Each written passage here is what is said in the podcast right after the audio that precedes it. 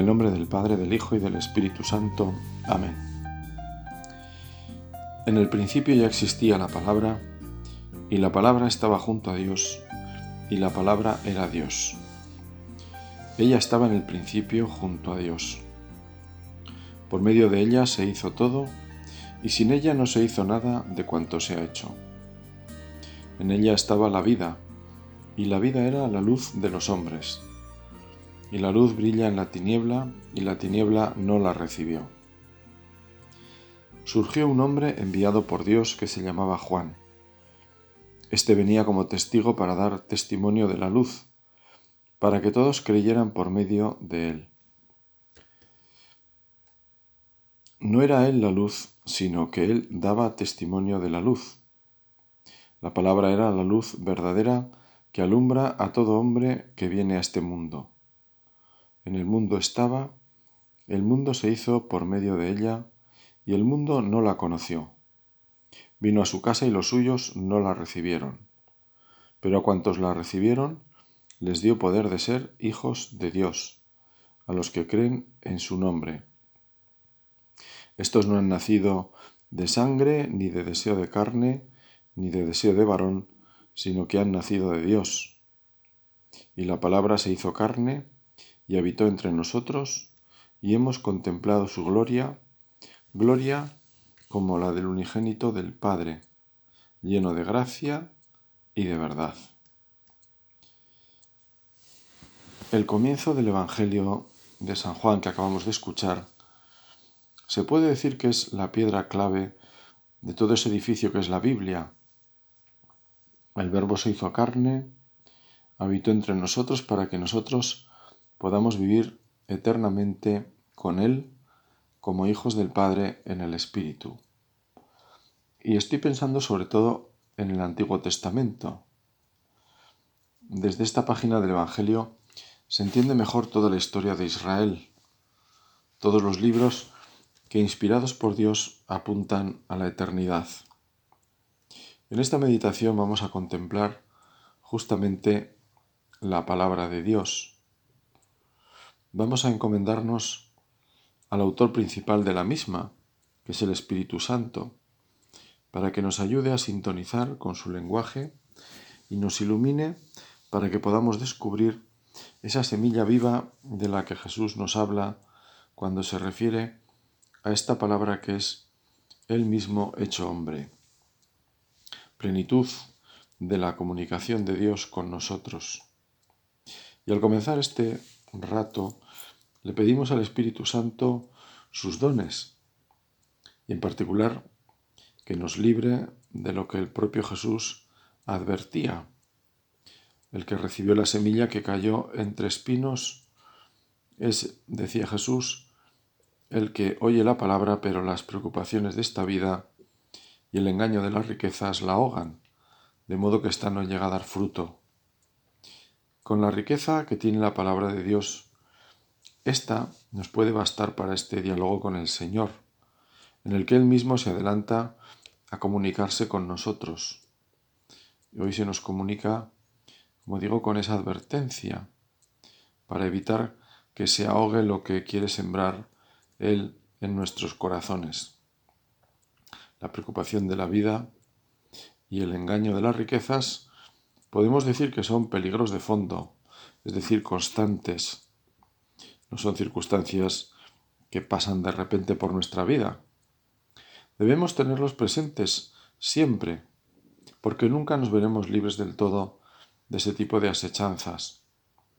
Quizá cuando vamos a rezar sean las primeras, es decir, las preocupaciones de la vida, las que más nos alteren, como a Marta, la hermana de Lázaro, en aquel conocido pasaje en el que su hermana supo dejar de lado las preocupaciones incluso más sencillas y lógicas como preparar las cosas materiales para Jesús, María, que había dejado todo por escuchar a Jesús, había elegido la mejor parte. Así se lo dice el Señor. Si comemos más tarde, ¿qué más da? le podía decir Jesús a Marta. No seas esclava de horarios. Es más importante estar con Jesús compartiendo un poco de fruta que perdernos su palabra por adornar ese encuentro. Escuché corregir a una persona que hablando de las religiones en general hizo una primera clasificación señalando las religiones del libro, el judaísmo, el islam y el cristianismo. Alguien matizó porque el cristianismo no es una religión del libro, sino de la palabra. Y este matiz, entre comillas, es mucho más que un matiz, ya que para los cristianos Dios se ha hecho hombre y se ha revelado definitivamente a través de la humanidad. Dios nos ha hablado sin mediaciones al encarnarse el verbo, la palabra. Para nosotros, escuchar los evangelios tiene una fuerza especial, porque en ellos está la palabra definitiva de Dios. Jesús es la palabra definitiva de Dios a los hombres, porque entregándose en persona ha mostrado el verdadero rostro del Padre. Afirmaba de esta forma tan sintética y clara el Papa Benedicto.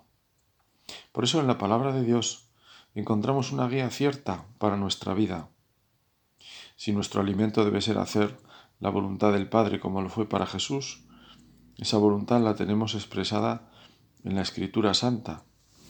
Esta es la guía para la vida de un cristiano para nuestra vida diaria. No me atrevo a decir que sea el manual de instrucciones porque eso suena al modo de funcionar de un artefacto. Si tenemos un electrodoméstico es necesario leer las instrucciones del fabricante para que realmente el objeto adquirido cumpla su función. Esto nos sirve con nosotros, primero porque no somos un artefacto, sino imagen y semejanza de Dios y por tanto Dios nos ha dotado de libertad para seguir amorosamente sus pasos. En segundo lugar, porque no tenemos un plan determinado, sino que Dios cuenta con nosotros para construir el reino. Dios nos llama, pero nosotros acogemos esa llamada. Se puede decir que Dios llama invitando. Si quieres, cuento contigo, pero tienes que querer. Nadie va a querer por ti. Bien sabemos que no hay dos huellas dactilares iguales en el mundo, ni las ha habido ni las habrá. Esto nos sugiere que tampoco encontraremos dos personas iguales. Incluso aunque dé la impresión de que sean o son muy parecidas, conociéndolas un poco a fondo veremos cuántas diferencias hay. Por eso, la palabra de Dios, que no es un jeroglífico para iniciados, sino que es viva y eficaz, nos muestra con claridad a Dios vivo, Dios de vivos, no de muertos. Y nos muestra a Dios porque es Él mismo el que nos habla y nos invita a seguirle en la construcción del reino. Nos invita como eternos discípulos del Maestro a vivir el mandato nuevo como signo primero de ese discipulado. En esto conocerán que sois mis discípulos, si os amáis unos a otros. Qué buena iniciativa ha sido esa del Evangelio de cada día. Este librito que conocemos que recoge el texto del Evangelio que se proclama cada día en la misa. Nos sirve para leerlo antes si vamos a acudir a la celebración y así vamos mejor dispuestos a escuchar el Evangelio. Nos sirve también para meditarlo si hacemos un rato de oración. Nos puede servir de formas varias. Me contaba una persona que él tenía la costumbre de leer el Evangelio el domingo cada día antes de acostarse. Era lo último que hacía. Y lo hacía para dejar reposar la palabra como se deja la semilla en la tierra. Sin que pase el tiempo, el agua y el sol, no saldrá nada. Pues esta persona con ese espíritu lo hacía. El tiempo necesario para que el domingo esa palabra proclamada diera mejor fruto. La verdad es que me pareció admirable. En esta línea de las conclusiones prácticas, que por otra parte son tan del espíritu cristiano, decía el Papa Francisco, leamos algún versículo de la Biblia cada día. Comencemos por el Evangelio. Mantengámoslo abierto en casa, en la mesita de noche, Llevémoslo en nuestro bolsillo, veámoslo en la pantalla del teléfono. Dejemos que nos inspire diariamente. Descubriremos que Dios está cerca de nosotros, que ilumina nuestra oscuridad. Al igual que los primeros discípulos del Señor, también nosotros necesitamos atender su llamada y escuchar su palabra. En medio de tantas palabras diarias, necesitamos escuchar esa palabra que nos habla no de cosas, que nos habla de vida. Qué bonito es pensar en esta sociedad nuestra tan llena de, de mensajes a través de la radio, de la televisión, de internet, en fin, eso si estamos en casa, por decirlo así, solos. Ya si a eso le añadimos pues el trabajo, la comunicación, en fin, la vida social, uno puede decir, bueno, ¿cuántos mensajes, no? ¿De cuántos tipos? ¿Cuánta información? También de formación. ¿Cuánta falta a veces de información a pesar de tanta palabrería? Y también nosotros como cristianos tenemos que preguntarnos, bueno, ¿y Dios? ¿Y a mí Dios qué me dice? Porque Dios es profundamente comunicativo. Dios es un ser que es comunión. El Padre, el Hijo, el Espíritu Santo nos hablan de esa comunión. Precisamente por eso nosotros que somos imagen y semejanza de Dios somos también tan comunicativos, tan relacionales, ¿no? Necesitamos de las personas, necesitamos, si podemos hablar y, vernos, pues mejor. ¿eh? Si podemos, en fin, y Dios. Esa preocupación, esa, como esa antena levantada, ¿no? Y a mí, ¿y Dios qué me dice? Pero Dios qué me dice en esta circunstancia, Dios que me dice en la soledad de mi habitación, y Dios que me dice cuando voy por la calle, y Dios que me dice ante esta persona, ante este acontecimiento, ante este revés que me da la vida. Hay quien dice que somos lo que leemos. Por eso llevar en la memoria la palabra de Dios, literalmente rumiarla, darle vueltas, es un ejercicio que nos ayudará a vivir efectivamente en la presencia de Dios. En ella estamos ciertamente, pero ser conscientes de ella y que esa realidad mueva nuestra vida, eso ya es otra cosa. Por eso en el libro de los Proverbios escuchamos, Hijo, atiende a mis consejos. Escucha atentamente lo que digo. No pierdas de vista mis palabras, guárdalas muy dentro de tu corazón. Es lo que queremos, guardar tu palabra, Señor, en el corazón. Porque de la abundancia del corazón habla la boca. Y no se trata de ir dando lecciones ni poniendo la guinda a cualquier conversación, sino de iluminar nuestra propia vida, es decir, nuestra forma de responder al paso de Dios por los acontecimientos de nuestra existencia. Cuando se nos proclama el Evangelio, contestamos todos a una Gloria a ti, Señor Jesús. Y lo hacemos con un sentido agradecido, y no es para menos. ¿Cuántas luces para nuestra vida? Conociendo la Escritura, Acercándonos a ella con un corazón abierto, la vida se nos llena de luz. Es normal que la escucha de la palabra de Dios nos lleve a alabar. Bendito sea Dios, que nos habla de estas formas tan entendibles.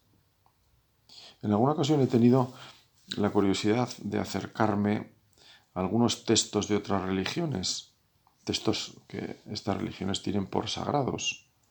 Y lo primero que me ha provocado es perplejidad, porque apenas conseguía entender nada.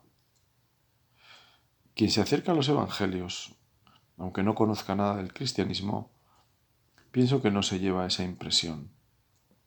Dice la carta a los hebreos que ciertamente la palabra de Dios es viva y poderosa, y más cortante que cualquier espada de dos filos penetra hasta lo más profundo del alma y del espíritu, hasta la médula de los huesos, y juzga los pensamientos y las intenciones del corazón. Escuché a un sacerdote contar, él había trabajado en una nunciatura en el extremo oriente, bueno, pues él quería acercar a la fe cristiana, lógicamente, a personas de aquellos lugares, además de su trabajo propiamente en la nunciatura, bueno, pues tenía también tiempo, evidentemente, y, bueno, pues era una también de sus, de sus digamos, de su, de, su ministerio, ¿no? El acercar y presentar allí a Cristo a las personas con las que él pues tenía que tratar. Y, comentaba que organizó unas jornadas, digamos algo así como de diálogo entre aquella cultura pues eh, oriental tan peculiar en muchas cosas y el cristianismo. Bueno, pues partiendo de la literatura, del arte, en fin. El caso es que él mismo decía que no conseguía nada. O sea que la gente no, no, no, no entendía, no entendía.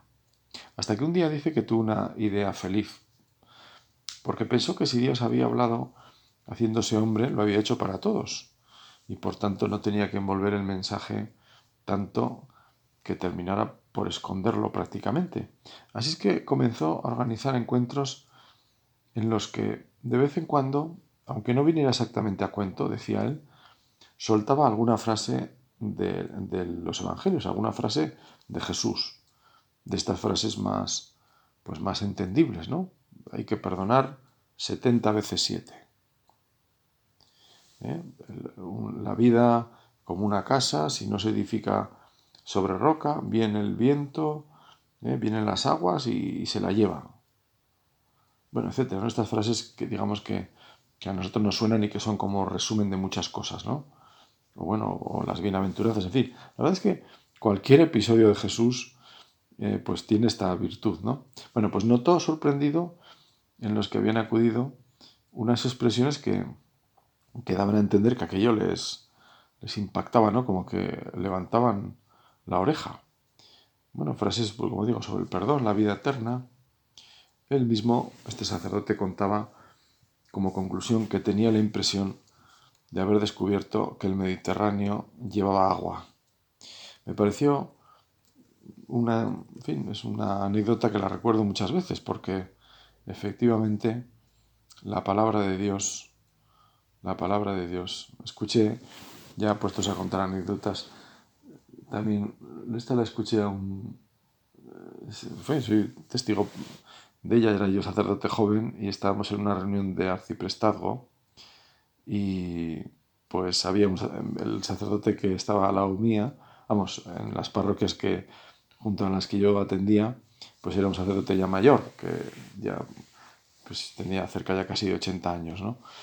Y, y, bueno, pues estábamos hablando de lo que hablamos muchas veces los curas, ¿no? De, hay dos temas que son permanentes, que es siempre, y, y, qué bueno es que sea así, pues la catequesis, los jóvenes, ¿no? Siempre, bueno, pues esto, en fin, cómo hacer que, este, que esto, pues podemos transmitir mejor el mensaje, eh, las catequesis, bueno, esto, lo otro, bueno, en resumidas cuentas, dándole vueltas a esto, a lo otro, no sé qué, no sé cuántos, que si estos materiales son mejores, que si estos son peores, que si, en fin, los chavales ahora están cada vez más, bueno, lo de siempre.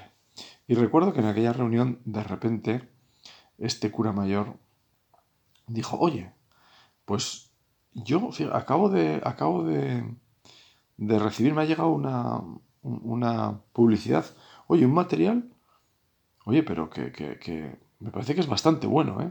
Además es, es, em, es, sencillito, o sea, un, un, librito, no sé si tendrá 100 páginas, vamos, una cosa, además que es para, para todos los, o sea, para, vamos, para todos los años, ¿eh? Y nos quedamos todos un poco así, este que dice, y sí, sí, oye, oye, además, oye, se entiende muy bien, además, nada, esto tú lo lees, tú lo lees, y ya está. es que no hay que hacer más tampoco. No hace falta aquí poner ni, ni, vídeos ni diapositivas. Entonces este, todavía se estilaba lo de las diapositivas. A alguno esto ni le sonará. En fin. Y nos quedamos todos diciendo, ¿este qué dice, no? Y ya por fin alguno en su inocencia dijo, pero bueno, don José Luis, pero ¿de qué nos estás hablando? dijo, Pues mira, me parece que le llaman evangelios. y bueno, pues nos reímos, ¿no? Que también nos hizo pensar un poco, a veces, lo, de este sacerdote, ¿no? Si no envolvemos tanto el mensaje, eh, no ponemos el fruto tan envuelto, tan envuelto, tan envuelto en hojas, ramas y que al final, oye, ¿dónde está el fruto, no? Bueno, en fin, Dios es comunicativo, ¿eh? Dios es comunicativo. La verdad es que qué suerte tenemos cuando nos encontramos a una persona que nos transmita algo con pasión y algo importante y lo entendamos bien. Pues eso es Dios con nosotros. Eh, aunque el ejemplo evidentemente se queda corto para expresar ese Dios con nosotros. Decía San Pablo que en Él vivimos, nos movemos y existimos. ¿no? Se puede decir más bien, ¿dónde no está Dios? Dios nos habla y nos hace callar también. Y nos hace ponernos de rodillas. Esa fue la primera manifestación de la comunicación de Dios a los pastores de Belén, igual que los magos de Oriente, postrarse admirados. Igual pasa con la Eucaristía, maravilla de la humildad de Dios, que nos hace postrarnos para adorar en silencio. ¿Qué vamos a decir? Mejor será ponernos a la escucha, mirar al que nos mira. También Dios nos habla sin ruido de palabras. Me decía un sacerdote que ponerse de rodillas para hacer una visita a Cristo Eucaristía es muy comprometedor, porque en el fondo es dejarse mirar por Jesús. Y cuando no quieres algo con alguien, no quieres mirarlo tampoco. Por eso, ponerse ante Jesús, dejarse mirar por Jesús, es ya mucho. Adán y Eva huyeron de Dios, se escondían de Él, no querían ser mirados por Dios. Pues en este sentido, ponernos ante la Eucaristía es todo lo contrario, ir al encuentro del Señor. Aunque es verdad que si vamos es porque el Espíritu nos ha movido en esa dirección. El Espíritu nos quiere en esa corriente trinitaria. Nos lleva ante el Hijo, que nos hace hijos con Él, del Padre. Esa es nuestra familia definitiva, en la que mejor estamos, no solo como consuelo, sino como identidad, y a la que toda esta humanidad está llamada.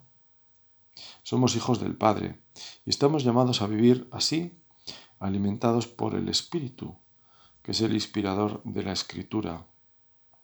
El Espíritu es el ideólogo, y perdón por la expresión, de esta forma de comunicación que es la Biblia, porque él se ha servido del lenguaje humano en la historia de un pueblo para transmitirnos un mensaje de salvación que se aclara en Cristo buena noticia. Cuando uno se acerca siendo adulto por primera vez a la Biblia y lo hace con el Nuevo Testamento puede sufrir una especie de depresión yo lo he oído contar, al ver la altura de gente pues como San Pedro, San Pablo, contento de, de haber sufrido aquel ultraje por el nombre de Jesús. Afirmaba el apóstol después de haber sido pues azotado por anunciar a Cristo. Dice que estaba contento. Es decir, se alegraba por compartir con Cristo la pasión por fidelidad al Evangelio. O bien su expresión, de San Pablo, de que preferiría irme ya de este mundo. Para mí es una ganancia el morir. Por citar solo algunos pasajes de los más convencidos. Pedro, invocando, aquel, invocando a Cristo ante aquel tullido, en el nombre de Jesús Nazareno, levántate. Pues uno se queda encogido, dice, qué barbaridad, qué fe, yo soy un pagano. Sin embargo, decía esta persona también, cuando se acercaba al Antiguo Testamento y allí veía pues esos episodios de envidias, de riñas, de cálculos humanos, de intereses. En definitiva, el pecado del pueblo de dura cerviz y la paciencia de Dios con él, pues se sentía más identificado. En fin, le pedimos al Señor acercarnos siempre con sencillez a la escritura, acercarnos eh, pues eso, con, ese espíritu de, oído atento. Dice el compendio del catecismo que los libros del Antiguo Testamento dan testimonio de la pedagogía divina del amor salvífico de Dios y han sido escritos sobre todo para preparar la venida de Cristo Salvador del mundo. Y por eso los seguimos escuchando en misa. Son historia, pero historia de salvación. Historia que quizás se nos hace más, más cercana a lo que somos, a nuestra pobreza. Dios en su sabiduría se ha servido de los hombres para preparar su venida. Se ha servido de un pueblo haciendo sucesivas alianzas, expresando así su fidelidad. Dios es fiel, Dios guarda siempre su alianza. Rezamos y es verdad, y es verdad. Pero no olvidamos que esa plenitud, que esa historia ha llegado a su plenitud en Jesús. Dios con nosotros. Y por eso también nos recuerda el catecismo que los cuatro evangelios, Mateo, Marcos, Lucas, Juan, siendo el principal testimonio de la vida y doctrina de Jesús, constituyen el corazón de todas las escrituras y ocupan así un puesto único en la Iglesia. Pedagógicamente la Iglesia nos invita siempre a ponernos en pie cuando escuchamos el Evangelio, porque es Cristo, Cristo resucitado quien nos habla. Es la palabra definitiva de Dios, la que se hace alimento para quien escucha. Dios, dice la carta a los hebreos, habiendo hablado muchas veces y de muchas maneras en otro tiempo a nuestros padres por los profetas, en estos días últimos nos ha hablado por el Hijo. Ciertamente ponernos delante de Dios para escuchar su palabra es edificar nuestra vida, volver sobre el cimiento. Si algo se opone a las palabras de la Biblia es la superficialidad, la palabrería tonta, el mensaje insulso y para entretener. La palabra de Dios nos va llevando por caminos de interioridad y de plenitud. Podemos así decir con San Pedro, Señor, Maestro, ¿dónde iremos? Tú tienes palabras de vida eterna. Tú ya nos habías dicho que Jesús le respondió, escrito está, no solo de pan vive el hombre, sino de toda palabra que sale de la boca de Dios. Por tanto, dice también Jesús, quien me oiga, quien me oye, quien escucha estas palabras y las pone en práctica, es como el hombre prudente que edificó su casa sobre roca. El Papa Francisco nos suele recordar que seguimos siendo discípulos de Jesús, oyentes de la palabra, es una famosa expresión. Es verdad que por el bautismo ya hemos sido enviados a anunciar la buena nueva de la salvación, pero no es menos cierto que no por eso dejamos de seguir a quien anunciamos, discípulos y buenos discípulos, de los que aunque se quedaran solos, no dejarían nunca de mirar al buen pastor para escuchar su voz. Con la preocupación o mejor el interés por ser buenos testigos del Señor, pero para ser esos testigos necesitamos estar con Él. Es lo que hacemos cuando escuchamos su palabra, Ojalá que nunca nos acostumbremos a ella. Ya nos la sabemos de memoria en muchos pasajes, pero sigue siendo palabra viva para el hoy de nuestro existir. Qué alegría nos da escuchar siempre una voz amiga. Qué alegría nos debe dar escuchar la palabra de Dios. Terminamos invocando a San José oyente de la palabra. San José era oyente de la palabra porque escuchaba a Jesús de esa forma en conversación diaria, como tiene que ser también nuestra oración tantas veces. Una conversación de amigo, una conversación interesada, pero interesada en el mejor sentido de la palabra. Pues se lo pedimos hoy a San José, amigo de la palabra, oyente de la misma, haznos también a nosotros amigos y oyentes de esa palabra eterna que es el Verbo encarnado.